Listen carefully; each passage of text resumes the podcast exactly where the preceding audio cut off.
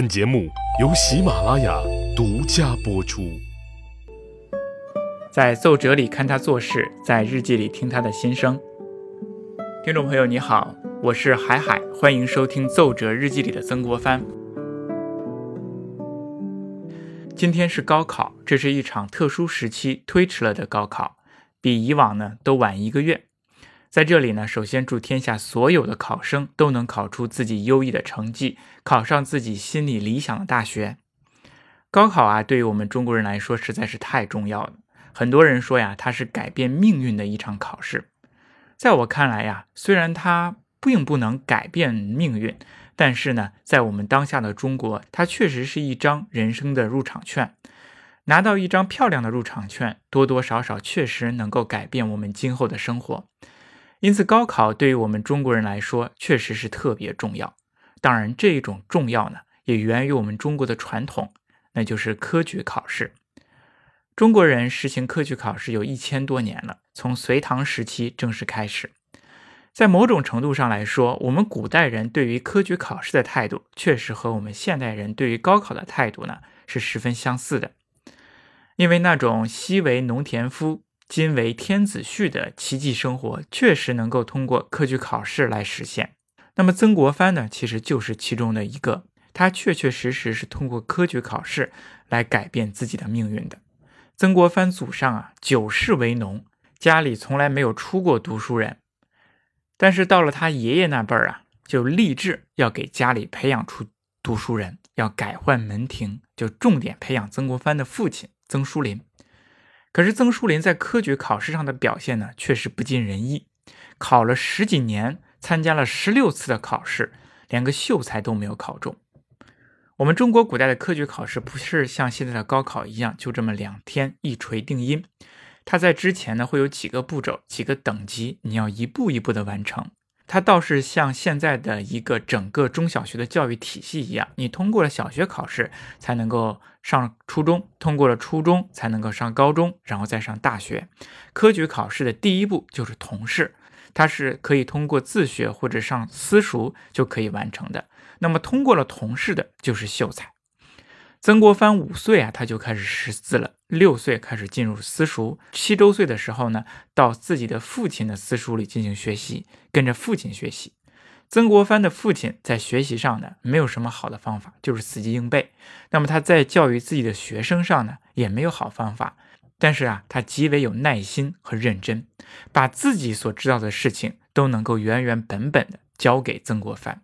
对于他来说，就是耳提面命。后来，曾国藩回忆说：“呀，父亲教他，他用了六个字，叫做‘携诸图，呼诸枕’，意思是走路的时候教他，睡觉前教他，哎，就就就这样，不停的教他。曾国藩也不停的学习。到了十四岁的时候，父亲就带着曾国藩一起去参加童试了，就是那一场父亲十几年都没有考过的考试。就这样，一年又一年，一直连续了八年。”父子啊，双双败北。但其实这啊在中国古代啊，其实是很正常的。尤其是对于他们这些家庭条件、经济条件一般、文化水平又一般的普通人来说，那有些人甚至一生考试都考不过同事，连个秀才就拿不到。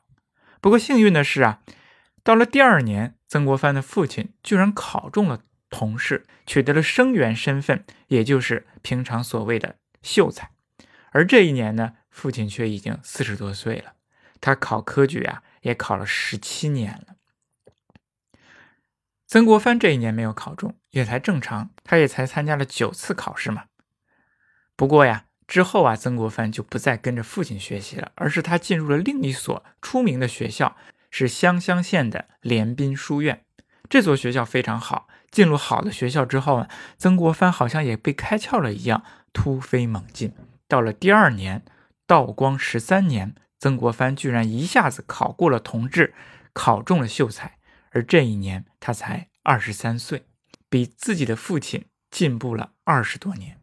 通过了同试啊，他就中了秀才，取得了生员身份。这才是科举功名的第一步。曾国藩呢，还有更长的路要走，更多的求学道路要等着他去上。第二年呢，他就来到了省城的重点中学，啊，不是，是当时的重点学府。岳麓书院，岳麓书院是非常出名啊，直到现在也非常出名。它在岳麓山脚下，在当时是湖南地区一个非常出名的书院。那么在这里呢，汇聚了湖南省各个地方的优秀人才。曾国藩在这里学习，也结交了不少的好友，为他以后的呃仕途还是打仗带兵都铺设好了人脉。曾国藩也是非常的幸运，一到这里呢，就正好赶上了乡试。乡试呢是科举的第二道门，是由各个省来组织的，是在秋天举行，俗称秋闱或者是大比。在这场考试当中，由于曾国藩的诗文写得非常好，所以他一下子考中，就中了举人。中举人呢是科举考试当中的关键一步，也非常重要。他从某种意义上来说，已经是国家的编制生人才了。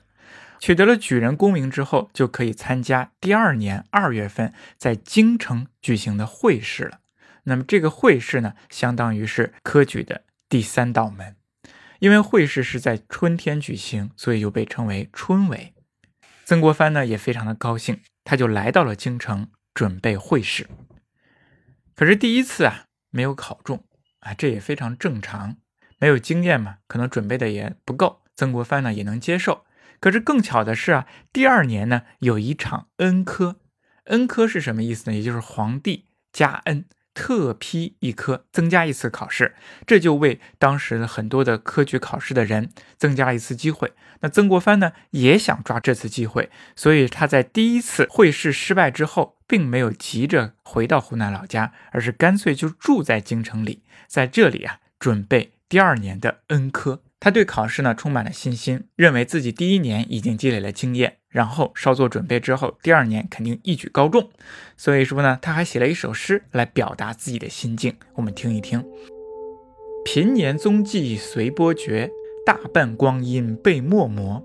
你看这句话，大半光阴被墨磨。那所以说，十年寒窗苦啊，就是说自己生前大部分的时间都在读书，都在写字，被墨磨嘛。然后下面接着两句，体现出了自己的这种雄心壮志。匣里龙泉隐不住，问于何日斩焦驼？你看，龙吟，这是一个典故。我们古代著名的一把一把剑叫龙吟剑啊。这把剑呢，据说呀，他想打仗的时候呢，会明显鸣叫。匣里龙吟饮不住，问于何日斩焦驼？这个匣里的龙泉宝剑呢？他在不停的低鸣，哎，已经迫不及待要破匣而出了。破匣之日是要干什么？为什么一直在这在这低吟呢？鸣叫呢？因为在问我何日斩焦驼，一举取得考试的这个功名。可见曾国藩已经是信心大满，急不可待了。但是遗憾的是，焦陀呀，并不是那么好斩的。第二年的恩科会试，他失败了。失败了怎么办？得总结经验教训呢。他一想，应该是自己在京城里待着。京城啊，不是自己的家，自己老想着自己的父亲，还有自己刚刚结婚的妻子。所以说呢，他就总结经验教训，觉得要回到家里，好好的准备科举考试。于是乎，他就立马决定打包回家了。在回家的途中呢，他路过了江南，在这里还借钱买了一部书，就是《二十三史》，我们以前提到过。回家之后呢，他是闭门苦读。他这样记述：叫清晨起读，终夜而休，泛览百家，足不出户，凡一年。这一年到头来，那都是勤学苦读，清晨就起来，一直到中夜才休息。就这样一年，泛读百家。那这样一来呢，确实为他打下了良好的基础。到了道光十八年，他又到京城去参加会试。这是他第三次应试了。曾国藩非常的幸运，正月的时候入都准备，二月的时候考试，三场考罢之后，他居然考中了，中了第三十八名的进士。那科举考试啊，考到这里其实还没有完，他还有最后一步，那就是殿试。所谓的殿试呢，就是要到大殿之上由皇帝钦点。那么到了四月份进行殿试，曾国藩取的是三甲第四十二名。赐同进士出身，然后招考得了一等第三名，然后进城皇上钦点，又拨置了第二名啊，也许皇上觉得他写得好，又把他改成了第二名。五月初二进行引荐，进入翰林院为庶几士。我们看，短短的几个月，曾国藩就由举人而进入了进士，而进入了翰林。那么科举的台阶上，曾国藩终于爬上了顶点。曾国藩作为一个农夫，而通过科举考试这个龙门，真的是由鲤鱼变成了金龙，为他以后取得的成就打下了基础。这确实是改变了他的命运，他得到了一个非常好的人生入场券。但是在这里啊，我们需要说明一下。曾国藩他赐的是什么呢？刚才我说了，他考的是三甲第四十二名，赐同进士出身。这是什么意思呢？在我们古代科举考试啊，殿试啊，它是按照名次成绩分为三等，就是所谓的一二三甲。一甲呀，通常只有三人啊，就所谓的第一名、第二名，就是我们经常说的状元、榜眼和探花，这叫赐进士及第。二甲也就是第二等，叫做赐进士出身。三甲呢没有定额，或多于二甲，或少于二甲啊。有的时候呢是三五人，有的时候是几十人，是具体的考试成绩而定。但是这个第三等呢就被称为次同进士出身。我们看它上边呢都叫进士，但是它之前的这个修饰词不一样，对吧？第一甲那就是进士及第。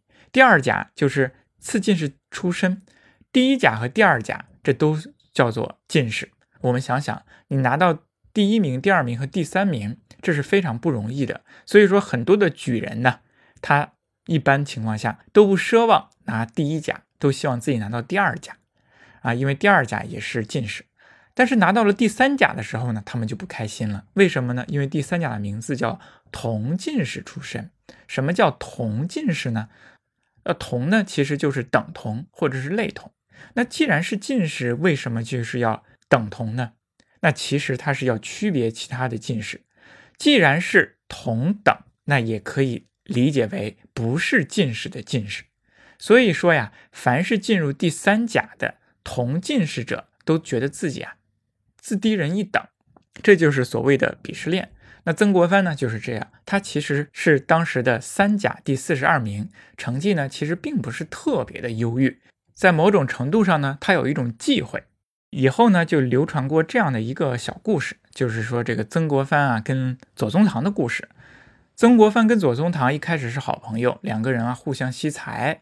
主要是啊，曾国藩惜左宗棠的才，但是这个左宗棠呢，自是恃才傲物，所以老是看不起人家曾国藩，认为曾国藩是蠢笨。他们之后啊，就经常有一些拌嘴吵架，而产生一种隔阂。有这样的一个小故事：有一天呢，曾国藩去左宗棠的住处，那么左宗棠的小妾啊，正在那儿洗脚，左宗棠呢，悠闲的坐在旁边观看。那曾国藩一去看到这种情况，他就引出了半副对联儿。哎，上联是什么呢？看如夫人洗脚。什么叫如夫人呢？如夫人就是小妾。哎，前面有一个如字，如就是像像夫人一样的夫人，那就是小妾。曾国藩说这个对联的意思就是说，左宗棠呢正在那儿坐在那里看他的小妾洗脚，这是有一种不雅的行为在里面，在讽刺他。左宗棠听了之后不高兴，不过呢，哎，一翻眼睛，计上心来，也随口说出了下联，叫做“赐同进士出身”。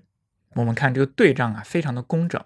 看对次，如夫人对次进士，洗脚对出身，对的非常的工整，也同样非常的讽刺，正戳中了曾国藩刺同进士这一点。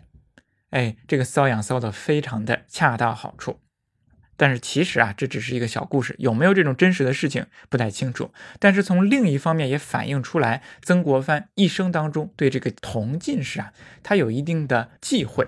不过忌讳归忌讳，他最后呢还是得到了进士。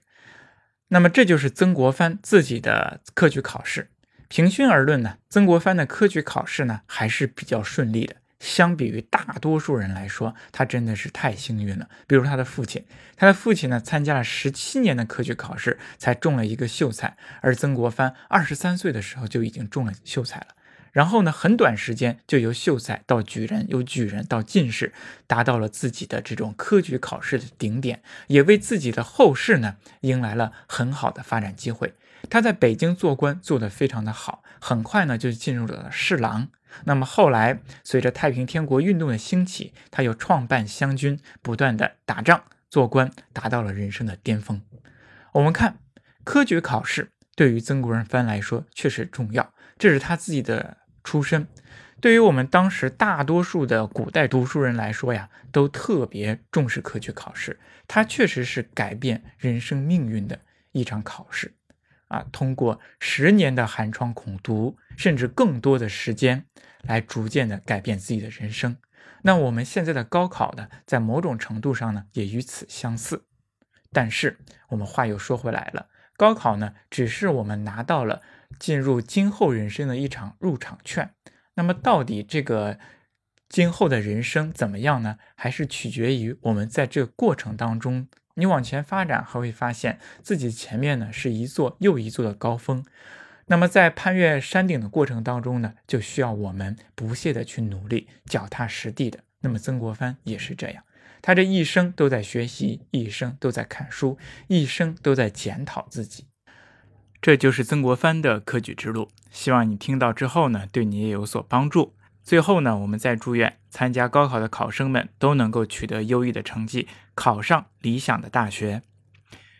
好了，我们今天就说到这里。我是海海，一个不讲正史也不说野史的历史讲解者。如果您喜欢的话，请您订阅《奏折日记》里的曾国藩，我们一起通过他的奏折看他做事，通过他的日记看他的心声。谢谢您的支持，我们下期再见。